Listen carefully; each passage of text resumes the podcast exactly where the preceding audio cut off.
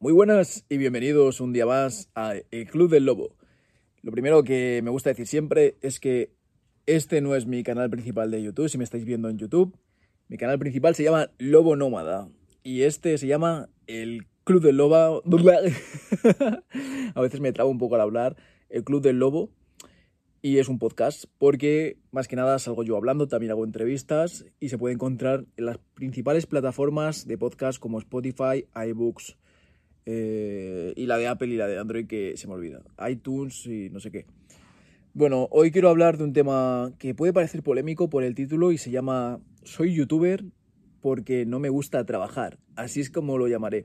Para quien esté pensando en empezar en el mundo de YouTube, tiene que saber que es muy interesante primero pensar en el título antes de grabar. O sea, pensar la idea, luego pensar el título y luego de ahí empezar a grabar. Es mucho más fácil así. Aquí quiero contar cómo ha sido mi experiencia laboral, aunque puede que mucha gente ya la conozca, o sea, conozca parte de ella, sepa que fui policía nacional, que fui funcionario, sepa que doy formaciones de supervivencia, sepa que, como he dicho antes, tengo un canal en YouTube consolidado, un canal grande, con visitas, que también me da ingresos. De hecho, he hablado de esto en los dos anteriores episodios del podcast que se pueden escuchar por aquí. Dejaré algún enlace, por arriba, por abajo, por el medio. Entonces quiero contar toda mi experiencia laboral para hacer una reflexión final sobre, creo que hay personas, en las que me incluyo, que no valemos para trabajar por cuenta ajena. Y debemos trabajar por cuenta propia. No sé por qué, pero por nuestra propia naturaleza. Si es que hay alguien más como yo, que estoy seguro de que sí. Yo creo que existen estas dos clases de personas. O a lo mejor hay más clases, ¿no? Pero yo soy una persona que no sirve para trabajar en algo que no le encuentro el sentido y simplemente seguir órdenes y que se me diga, haz esto, Aldo y punto. Me gusta entender el motivo por el que estoy haciendo lo que hago y no solo entenderlo, sino verle un sentido, ¿no?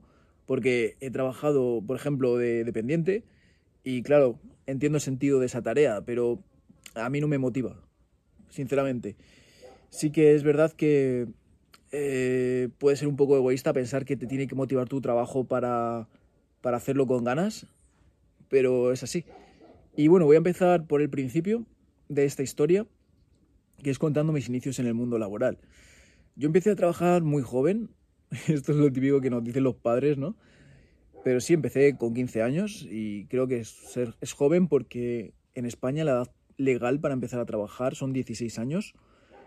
Pero yo con 15 años ya empecé a hacer cosas y es que mm, me dedicaba de manera, joder, se escucha un perro de fondo seguramente. Es complicado que no se escuche nada, pero bueno, seguro que se escucha abajo. Bueno, yo empecé eh, a trabajar organizando, organizando no, es la palabra, más bien de mozo de carga en eventos de atletismo. Yo hacía atletismo, mmm, hacía este deporte no profesional, pero sí que me dedicaba totalmente a ello. Estudiaba en el instituto, eh, pues por las mañanas y por las tardes entrenaba los lunes, los miércoles, los jueves y los viernes. El jueves era optativo, pero siempre íbamos, o sea, aquí íbamos cuatro de cinco días entre semana a entrenar, eran muchos días, y me lo tomaba bastante en serio. Luego el fin de semana competíamos, el sábado o el domingo, y casi todos los días pues estaba corriendo. Esto me enseñó muchas cosas, muchos valores que luego me han servido para la vida realmente, sobre el esfuerzo, sobre no tirar la toalla cuando estás cansado, estás reventado, no puedes más y seguir ahí, ahí, ahí, ahí hasta el final. Sobre todo, básicamente me ha enseñado eso. Y eso, a tener disciplina, constancia, aunque como decía antes, pues muchas veces no he sido disciplinado cuando no he visto el sentido a lo que estaba haciendo. Entonces, empiezo a contar aquí mi experiencia laboral. Lo que nos propusieron algunas personas que estábamos ahí entrenando, que ya teníamos nuestros 15 añitos, era los fines de semana ayudar en la organización de algunas competiciones, algunas carreras, tanto en pista como en cross. Cross es como correr por caminos, en los que pues, puede haber barro, puede que no, pero por espacios así, al aire libre, que era una modalidad que a mí me gustaba mucho, como se entenderá, ya que no lo he dicho antes, pero seguramente que la mayoría de la gente lo sepa. Tengo un canal que va sobre naturaleza. Empezó por el mundo de la supervivencia, pero bueno, no me quiero ir por. Quiero seguir por el hilo conductor que estaba contando. Lo que hacíamos básicamente en ese primer trabajo que tenía cuando tenía 15 años era montar las vallas. Cogíamos vallas de estas amarillas de metal, las montábamos para hacer los caminos en el cross y nos quedábamos en un sitio fijos para controlar que la carrera se hiciera bien, que nadie se metiera por mitad del camino cuando estaban los corredores, o al final cogíamos cajas de agua y las amontonábamos para dar cuando alguien, cuando la gente terminaba la carrera, dar, entregarles el agua. Bueno, hacíamos todo tipo de tareas, sobre todo físicas, desde que empezamos a primera hora, que podían ser, no sé, las, no sé, las 8 de la mañana, hasta que terminaba el evento a lo mejor a la 1 o 2 de la tarde. Y como digo, pues hacíamos de todo, esto era en Madrid, y hacía bastante frío en invierno, me acuerdo que en invierno una rasca con, con braga de cuello, con guantes ahí helados, pero sobre todo recuerdo que me hacía mucha ilusión hacer esto, porque recuerdo perfectamente que yo tenía muchísimas ganas por trabajar cuando era pequeño, muchísimas ganas. Tenía mis 14 años y estaba deseando que poder trabajar en algo para ganar mi propio dinero, para empezar a hacer mis ahorros, para eso gastarlo en, en cosas que quería hacer, ¿no? ahora lo contaré. Pero bueno, yo fui trabajando en eso Creo que nos pagaban como unos 30 euros por cada mañana que estábamos haciendo eso. Quizás hacíamos eso un sábado y luego el domingo eh, competíamos en las carreras, en, otras, en otro tipo de carreras, porque estas eran más a nivel local, a nivel cross, carrera popular, y luego a lo mejor competíamos en un campeonato de, yo qué sé, de, de, la Comunidad de Madrid, o si nos clasificábamos a nivel nacional. Pero bueno, esto es irrelevante. Entonces, pues a lo mejor un sábado íbamos a ayudar a un, evento de estos, otro sábado al mes también, y al mes pues nos llevábamos nuestros 60 pavos, que bueno, que para mí eso era muchísimo dinero, ya que solo me lo gastaba en ir al cine con los amigos y en poco más. Esto fue con lo que empecé y como digo, con muchísimas ganas. Yo no decía que no a ninguna competición en la que se me eh, ofreciera la oportunidad de trabajar. Así fui amontonando mi dinerito mi, poquito a poco pero luego ya con 16 años, en cuanto cumplí 16 años, que estaba deseando trabajar, me acuerdo que fue el verano que tenía 16 años, o sea que yo cumplí en Navidades años y a los seis meses o menos, en junio de, de ese año siguiente, empecé a trabajar por un conocido de mi madre que trabajaba de mantenimiento en un instituto y me empezó a mandar diversas tareas. Un poco como Karate Kid, la verdad. Me acuerdo que la primera tarea que me mandó fue, había cortado con la debrozadora toda la hierba, una hierba bastante alta, así seca, de los jardines del instituto, y yo lo que tenía que hacer era ir con un rastrillo, amontonarlo, hacían montones grandes, y con un, no sé cómo se llama, con una especie de tenedor de estos grandes, hincar la, paja, la vegetación seca, y meterla en bolsas de basura grandes. Esas bolsas luego las transportaban a, a la basura, y todo esto con todos los jardines que no sé si estuve como unas dos semanas creo, pero recuerdo perfectamente terminar el instituto, de hecho fue la única vez que aprobé todas en toda mi vida, si no me equivoco, creo que aprobé todas, que era cuarto de eso, si no me equivoco, o era tercero, bueno, no lo sé, pero me acuerdo perfectamente de terminar los últimos días de instituto, todos mis amigos irse a la piscina, porque en, Madrid lo que se hace en verano, ir a la piscina o te mueres de calor, y yo incluso acompañarles un día a la piscina y y ir como media hora, pero luego tener que irme corriendo a hacer este trabajo. Y todos mis amigos disfrutando del verano después de terminar el instituto y yo ahí trabajando como un cabrón porque en realidad, pues eso, hacía una temperatura muy alta para hacer ese tipo de trabajo y yo lo hacía por las tardes o no sé si también por las mañanas después, pero bueno, me da igual. Yo tenía muchísimas ganas de empezar en el mundo laboral, de empezar a sacar mi dinerillo, de ese dinero luego invertirlo, lo tenía muy claro en hacer una formación para ser socorrista. Quería ser socorrista porque sabía que, por lo que me habían dicho otros amigos, que era un buen trabajo, que se pagaba bien para la edad que teníamos y los trabajos que podíamos encontrar. Y se podía incluso aprovechar para estudiar algo a la vez que estabas ahí de socorrista. Y bueno, pues ese verano hice de todo al final, porque esta persona que hacía mantenimiento me llamaba para varias cosas. A lo mejor luego no me necesitaba, pero a la semana siguiente me necesitaba para vaciar un almacén y cargar. Y recuerdo alguna vez de decirles a algunos amigos, porque necesitaban a más gente, que me acompañaran y, terminar ellos reventados y no querer volver. Y eh, igual por un día entero vaciando un almacén, llenando una furgoneta y tal, nos pagaban cada uno 50 euros o algo así. Y yo pensaba, madre mía, me estoy forrando aquí. Y luego, después de eso, lo que hice fue con este hombre también trabajar ayudándole a pintar. En realidad él lo que se encargaba era de pintar las partes de arriba, así con la brochita pequeña, ¿no? Para no salirse, o las de abajo con el marco, y yo pintaba lo que era toda la pared en sí. O sea, con una con un alargador, no sé cómo se dice ahora, y con una tal, pintar los techos, sobre todo de las clases de los institutos, me acuerdo que era reventado eso, pa, pa, pa.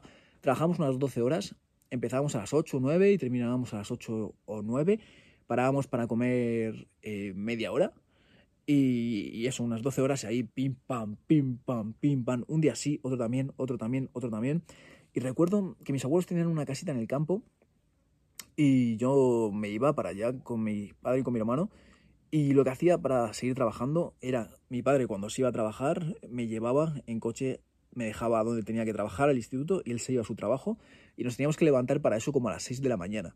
Llegábamos reventados eh, a la casita de campo a las 9 de la noche, o 9 y media, porque se tarda media hora. Y, y, yo estaba muerto, pero contentísimo de decir, joder, cómo mola lo que estoy haciendo, estoy haciendo mi dinerito. Y el día que terminábamos a lo mejor de pintarlo todo, me pagaban no sé cuánto, no sé si eran 400 euros en billetes ahí en negro de 50 euros. Y yo decir, me cago en la puta, soy rico, soy rico. Yo quería trabajar más y más y más. Y cuando ya terminamos de pintar, me acuerdo que le pedía más trabajo. Y, alguna vez me ayudaba, me llamaba para que le ayudara con cosas de fontanería, no sé. Eso fue lo que fui haciendo ese verano. Cuando terminó ese verano, lo que hice fue poner a echarme currículums por todas partes porque ya no necesitaba mi ayuda a este hombre. Ah, y una anécdota que quería contar. Además, recuerdo perfectamente que un chaval que vivía en, en una casa cerca de donde mi abuela tenía una casa de campo, le pedí que si quería ayudarme un día porque necesitábamos a más gente para pintar. Vino un día a pintar con nosotros y no quiso ir más. No quiso volver más cuando en realidad nos iba a ayudar durante 15 días o algo así. Y, y, me acuerdo que dijo, esto es una mierda, yo no vuelvo más, esto es una explotación. Y yo pensaba, ¿pero explotación de qué? Pero si nos están pagando 50 euros al día, esto es increíble, ¿no? Imaginaos, yo en esa época la emoción que tenía por, por esforzarme, por ganar dinero, por mejorar. Y no quiso, me acuerdo que no quiso volver más y nos dejó tirados. Y, y no fue ni siquiera a recoger el dinero de, del día que había trabajado porque yo creo que le daba vergüenza o algo. Pero no apareció, no nos avisó, como que íbamos a salir a las 6 o 7 de la mañana de allí y, y dijo, no, yo no voy, yo paso, yo estoy cansado, yo paso. Porque muchos jóvenes pues tienen esa mentalidad y pasan de esforzarse por ganar dinero. Bueno, sigo con mi historia. Después de esto empecé a echar currículums por todas las tiendas, que es una de las cosas que, pues, que piensa en, hacer los chavales jóvenes, ¿no? Trabajar de dependiente. Y me cogieron en una tienda de gafas de sol donde empecé a trabajar los fines de semana, a la vez que ya estaba estudiando porque ya se había acabado el verano. estudiaba de lunes a viernes y el sábado y el domingo trabajaba, me acuerdo, de una de la tarde a 10 de la noche.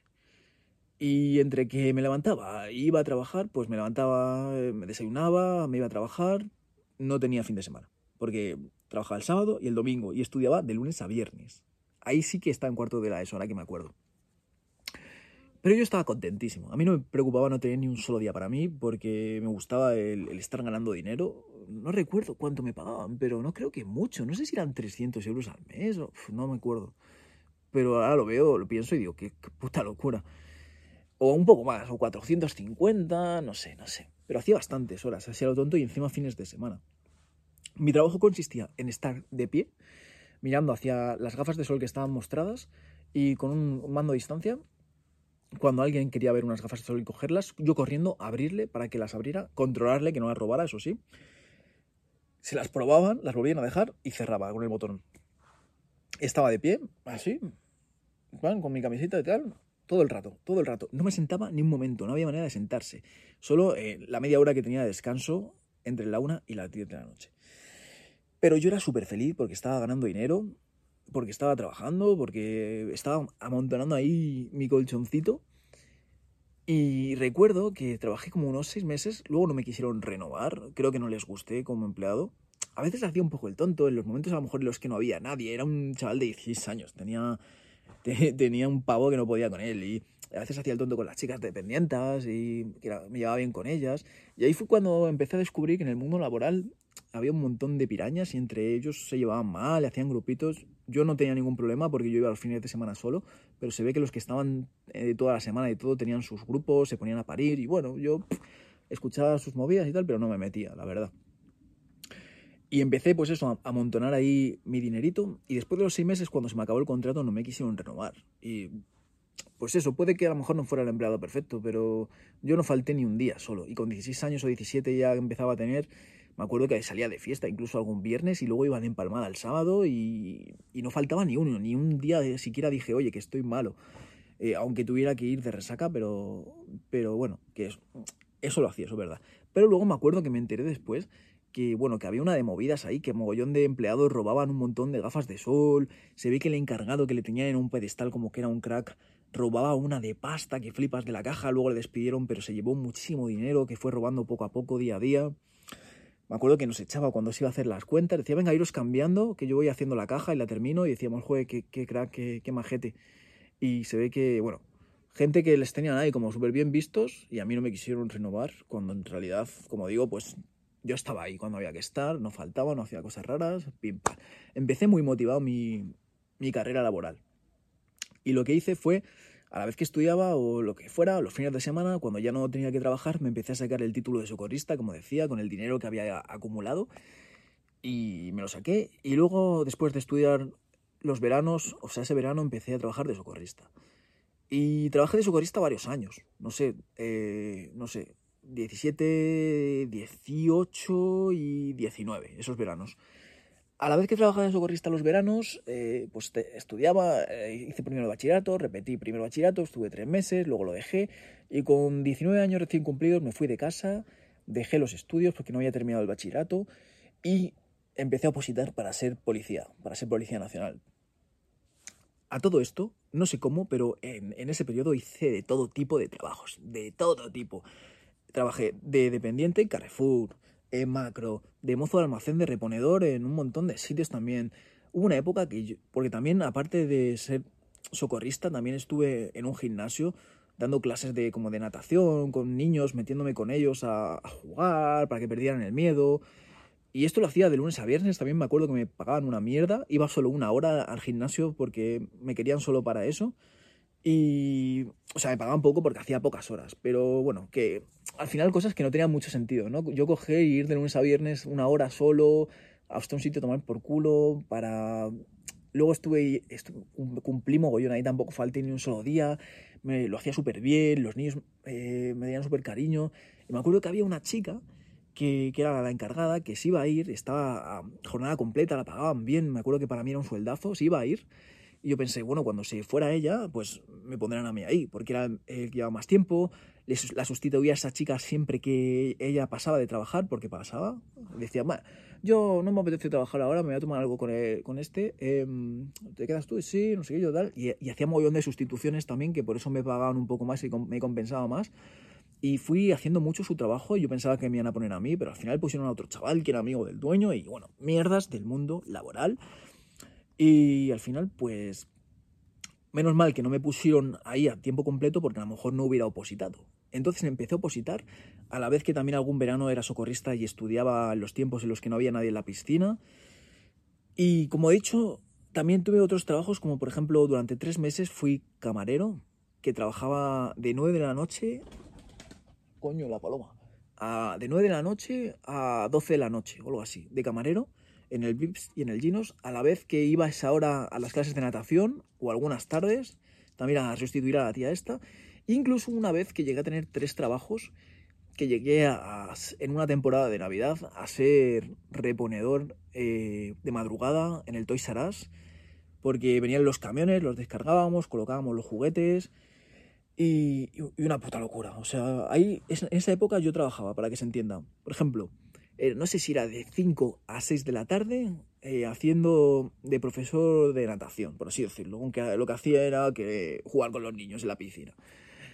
De 9 de la noche a 12 de la noche, eh, de camarero.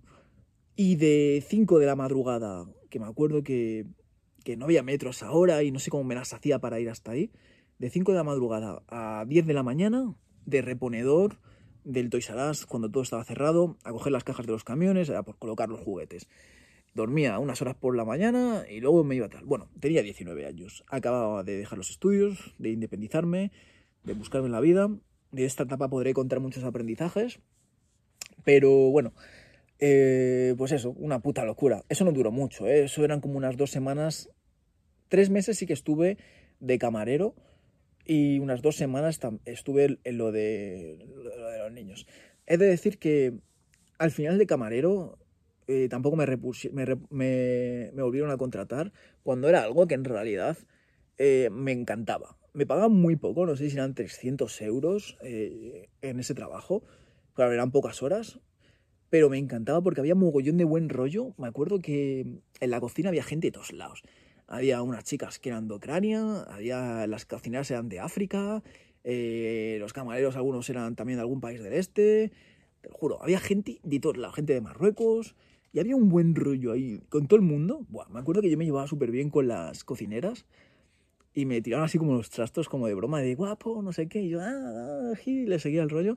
Y cuando alguien eh, había pedido un plato de comida, pero se había confundido, no sé qué, y ese plato sobraba, me decían, toma, llévate esto, llévate esto a ti, tú para cenar.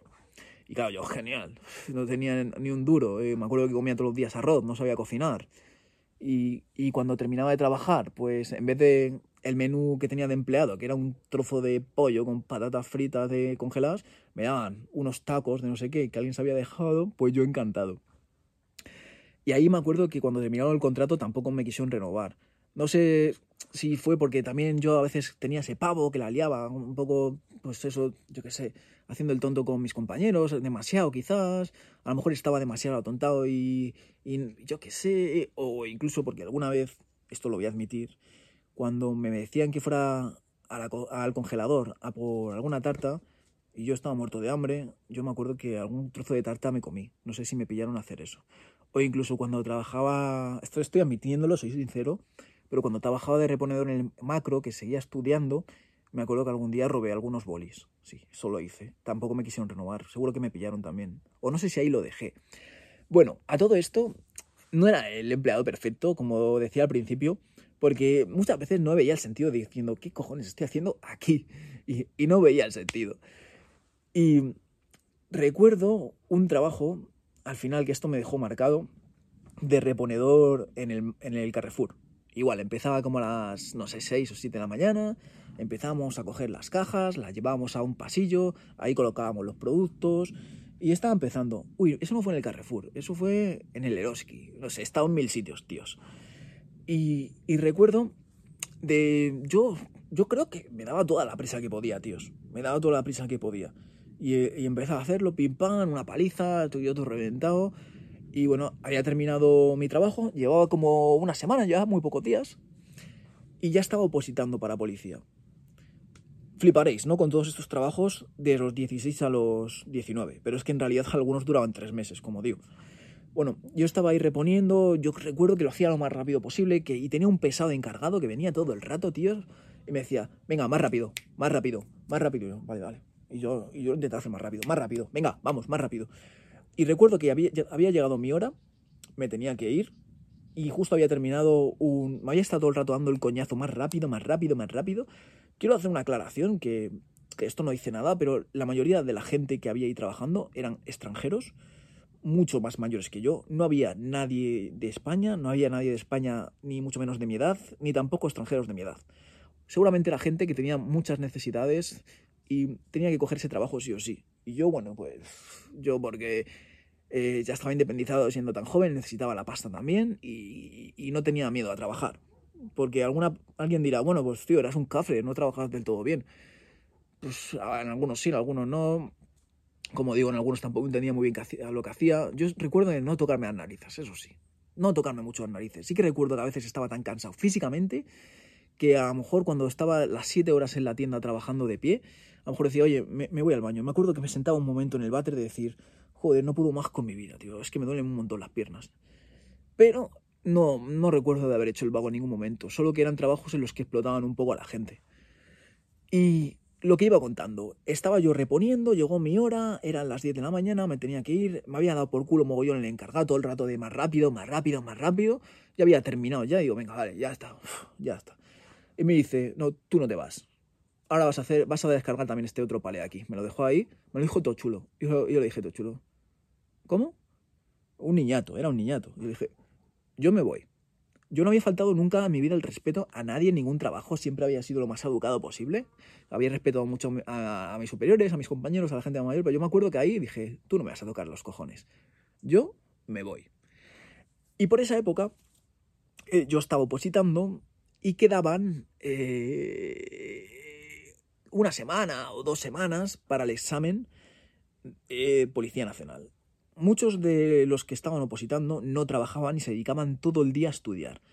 Yo pues tenía un montón de trabajos, no estudiaba lo que, lo que hacía falta y muchas veces pues no estudiaba porque era un café. Ya hablaré también de este tema de, cómo probé la oposición, que es muy interesante. Pero me acuerdo que ahí estaba a tope estudiando porque quedaba muy poco, o sea, me puse las pilas como un mes y medio antes justo del examen y estaba dedicándole todo mi tiempo a estudiar, menos el que trabajaba, que ahí empecé a trabajar, por ejemplo, por las mañanas y esas horas pues no estudiaba. Pero pensé en ese momento, mira, tío, si te echan de aquí y no tienes que seguir de lujo, igual te la estás jugando porque vas a perder un buen trabajo, porque la gente para ellos era un buen trabajo en esa época, quizás había mucho paro, ¿no? Y, lo veían como una oportunidad que flipas. Pero yo pensé, si me echan de aquí ahora por esta discusión, me da igual, porque lo que voy a hacer es dedicar este tiempo que iba a estar aquí explotado a estudiar más horas, tengo ahorros, me la juego a que dejar este trabajo pero dedicarle un poco más de esfuerzo a las últimas dos semanas antes del examen y si apruebo, he triunfado. Pues sí, pues el tío me empezó a decir, ¿cómo que, cómo que te vas? Tú haces esto ahora porque lo digo yo. Y yo le dije, no, es mi hora, yo me voy. ¿Cómo? Espera un momento, espera un momento. Cogió el teléfono, es que me acuerdo perfectamente, dijo, hola, eh, sí, recursos humanos, sí. Oye, el contrato de este chaval, no sé qué, eh, ¿ha pasado el periodo de prueba? ¿No? Ah, vale. Me dice, Ves a recursos humanos, antes de irte, ¿vale? Pásate por ahí. Y yo, así con una sonrisa, dije, vale, venga, hasta luego. Recuerdo perfectamente como todos mis compañeros, que eran extranjeros y mucho más mayores que yo, me miraban con una cara flipando. Yo no sé qué pensarían, pero seguramente algo del rollo que este niñato no valora este trabajo, pero ¿cómo cojones hace esto? Por esa tontería de no quedarse media hora más, le van a despedir. Pero me acuerdo que me miraban con los ojos abiertos incrédulos yo, venga, adiós, compis, hasta luego. Me fui, me entré, dice, pasa un momento. Mira, que no has pasado el periodo de prueba, ¿vale? Firma aquí. Yo, vale. Firmé. Y me fui todo contento diciendo, ah, me he salido con la mía. Es que en realidad no tenía que haber cogido ese trabajo, pero yo en esa edad pues cogía todos los trabajos que podía para ahorrar, para tener ahorros, por si acaso no tenía trabajo en alguna época. No me faltaba trabajo nunca, porque me movía muy bien, me tiraba echando currículos todas las horas que hiciera falta, me vendía muy bien en las entrevistas y yo, pues en ese sentido, era muy trabajador. Entonces, eh, me dediqué a full a estudiar a saco para la posición, aprobé la posición, entré a ser policía. En la policía, bueno, pues esto podría hablar muchísimo. Hay ya un vídeo en el canal de Soy Lobo Nómada, en el canal de Club del Lobo también hay un podcast en el que salgo hablando de mi experiencia. Pero la conclusión que saqué después de muchos años siendo policía, y la conclusión que luego me di cuenta que sacaba también de muchos trabajos de estos en los que no había sido el mejor empleado del año, es que yo no sirvo para trabajar si no encuentro el sentido a lo que estoy haciendo. Y no solo el sentido, como digo, porque el sentido puede ser enriquecer a un capullo que está en su casa controlándonos con cámaras, como era el caso del dueño de las gafas de sol, que ese cabrón estaba forrado, estaba forrado porque se había posicionado bien vendiendo gafas de sol, que, que las gafas de sol es una cosa que, que, la fabricación vale nada, a lo mejor valen 2, 5 euros, unas gafas Gucci que es plástico y ya está, no son mejores que, unas gafas eh, que cualquier otra gafa, pero igual las Gucci igual te cuestan 300 pavos. Bueno, ese tío estaba forrado, me acuerdo que nos controlaba con por las cámaras desde su casa, era un tío de Málaga o por ahí, y, claro, yo le estaba enriqueciendo a base de romperme la espalda y... y bueno, sí que entendía que lo que mi misión era que no robase las gafas, pero como que no me motivara. Y después de años emprendiendo, Podría hablar mucho más también de mi época de policía, como decía antes, y también podría explicar que yo era autónomo a la vez que funcionario durante una etapa. Y esto es posible. ¿Quién me va a decir que no? O sea, mucha gente dirá, ¿pero eso es posible? Bueno, puede que haya incompatibilidades a nivel de, la policía, pero eso es más si, por ejemplo, eres eh, guardia de seguridad, o sea, vigilante de seguridad de las discotecas o cosas así. Eso es más incompatible. Nadie se va a meter porque a la vez que funcionario diera formaciones de supervivencia los fines de semana. Y a nivel de Hacienda, que eran los que estaban al corriente de todo esto, ¿cómo se van a meter? Si les estaba, les estaba pagando impuestos por funcionario y les estaba pagando impuestos por autónomo. Incluso llegué a montar una empresa, que es actualmente Wolfgear, que al principio era una sociedad limitada con dos socios, empecé con un socio, y estaba pagando impuestos por sociedad limitada, por empresa, por autónomo y por funcionario. Entonces, eh, después de todo esto, de todos estos trabajos y toda esta gran introducción que os he hecho, me di cuenta de que siendo yo eh, autónomo trabajando por cuenta propia, yo me esfuerzo muchísimo, pero mil veces más que trabajando por cuenta ajena. Yo me he pegado verdaderas palizas, aunque ya me las pegaba cuando era muy joven, como he contado antes, porque tenía esa ilusión por trabajar. Cuando ya era funcionario y llevaba tantos años, que de esto podría hablar muchísimas cosas, no, no le encontraba el sentido, como trabajando por cuenta propia, al mismo tiempo o incluso después, que me he pegado unas palizas increíbles trabajando. Eh, yo qué sé, hay días que yo preparaba solo 200 pedidos, me encargaba también la atención al cliente, me encargaba de hacer la, campaña de marketing, yo solo haciendo todo esto, y estaba contento, porque estaba haciendo crecer una empresa que era, era mía, que era mi idea. Y a todo esto, pues quiero hacer mención al título que se llama, que no me acuerdo ya cómo dije que se iba a llamar, luego lo revisaré, pero el tema de ser youtuber y trabajar, quiero explicar que siendo youtuber es el mejor trabajo que hay, tío. Es el mejor trabajo del mundo que hay. El problema, como he dicho en los dos anteriores episodios, es que ser youtuber es algo muy arriesgado. He visto a muchísimos youtubers eh, con muchísimas visitas, muchos suscriptores, ganando mucho dinero, que de repente ya no les ve nadie, ya las marcas no les patrocinan, ya no ganan dinero por la visita de YouTube y se han ido a pique y yo no sé qué estarán haciendo ahora para sobrevivir, sinceramente, pero es muy peligroso depender solo de YouTube porque en cualquier momento no depende de ti y dejas de ganar dinero, pero es increíble. Porque el trabajo de youtuber, si es que te puedes dedicar a ello profesionalmente, es totalmente creativo y haces todo el tiempo solamente lo que tú quieres. Tienes una idea, haces un vídeo, y en ningún momento estás diciendo, joder, es que yo estoy currando, tío, que estoy currando, qué cansado es esto. No, pues estás disfrutando a la, hora, a la vez que haces el vídeo. Lo más trabajoso, si eso, puede ser la edición. Y la edición es muy bonita muchas veces y te puede gustar. Si no te gusta, es muy fácil delegarlo a un editor. Aunque cuesta encontrar a alguien que se asemeje a tu estilo de edición. Pero es que lo más difícil de ser youtuber profesional puede ser eso. Encontrar a un editor, tíos es algo muy bonito ese trabajo. Pero cuando tú tienes un negocio, al principio sobre todo tienes que hacer mil cosas. Tienes que encargarte, eh, por ejemplo, en mi e-commerce, en mi, en mi marca, tengo que encargarme de la logística, tengo que encargarme de la atención al cliente, tengo que encargarme de las redes sociales. Me encargo de un montón de cosas que hay cosas que a veces no me apetece. A veces no me apetece llevar la atención al cliente. Sobre todo, no tanto la atención al cliente, sino lo que me da mucha rabia es tener que pelearme con las compañías de envíos que muchas veces te vacilan y tienes que ponerles en su sitio y, tienes que estar ahí enviándote correos o cuando, cuando te tienen que entregar algo y te dicen que te lo han entregado o hay un problema de, de aduanas, eso sí que es un verdadero, eso lo odio, eso lo odio. Y cuando tienes una empresa más grande, pues puedes delegar y te quitas mucho peso encima, pero ojo, que también hay muchos problemas con los empleados, porque son personas y eso también es un trabajo muy complejo. Y bueno, si tienes una empresa muchísimo más grande, puedes tener un departamento de recursos humanos. Pero aún así, siempre hay problemas, porque aunque tú tengas la empresa totalmente delegada con personas que te lo llevan, siempre hay alguna pieza clave que, por ejemplo, es el CEO que se encarga de todo, que como te falle, que como te deje tirado, que como te la juegue, si no preguntarle al tío este, al Steve Jobs de Apple, si habéis visto la película o habéis leído la autobiografía, pues se la jugaron que flipas. O sea, siempre hay un montón de problemas. Y de todos los trabajos tantísimos que he hecho, de todos los emprendimientos que he hecho, os lo digo de verdad, ser youtuber es un puto lujo, o ser streamer. Porque como mucho, como mucho, como mucho, mucho, mucho, vas a tener la responsabilidad de, contratar a un par de editores o un editor y tienes tan poca responsabilidad y tienes mm, tanta creatividad y haces tan pocas tareas que no te gustan.